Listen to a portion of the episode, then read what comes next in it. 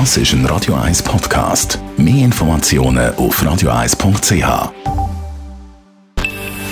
Best auf Morgenshow wird Ihnen präsentiert von der Alexander Keller AG. Suchen Sie den besten Zügelmann, müssen Sie zum Alexander Keller gehen. AlexanderKeller.ch Heute gibt es einen wunderschönen Herbsttag, Temperaturen bis 23 Grad. Wir sagen einmal Altweibersommer. Also die Deutung vom äh, Wort Altweibersommer ist nicht ganz klar. Es gibt verschiedene Deutungen. Also vom Namen her denkt man natürlich immer zuerst an ein altes Weib, also eine alte Frau. Und dann wird es so gedeutet, dass der Altweibersommer, also eigentlich der Spatsommer, eine Art wie der zweite Frühling von einer Frau ist. Aber die wahrscheinliche Herkunft vom Wort Altweibersommer geht aufs Verb weiben zurück und das heißt knüpfen der Spinnweben oder ähm, weben.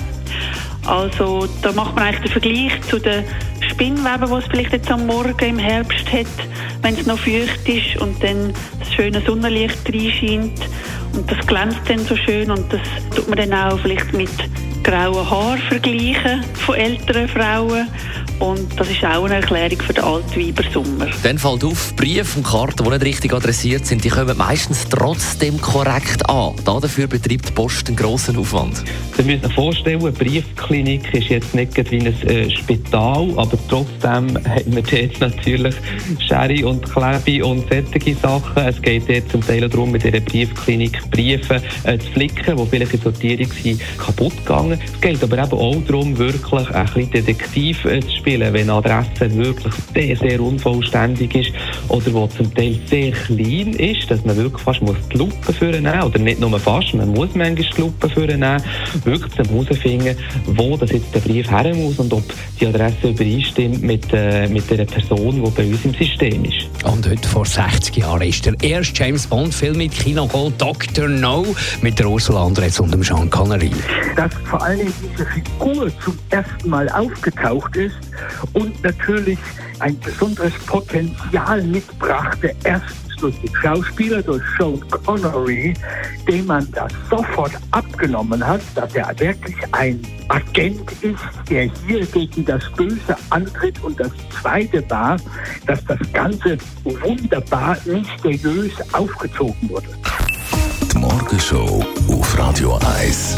Jeden Tag von 5 bis 10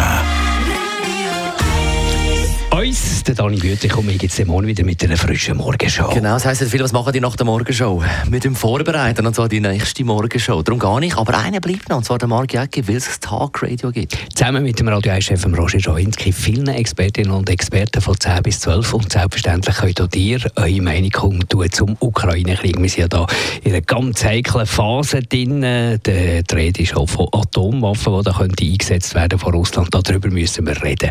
Was sind eure Gedanken dazu unsere Telefonnummer 0842 01 01 01 von 10 bis 12 Talk Radio.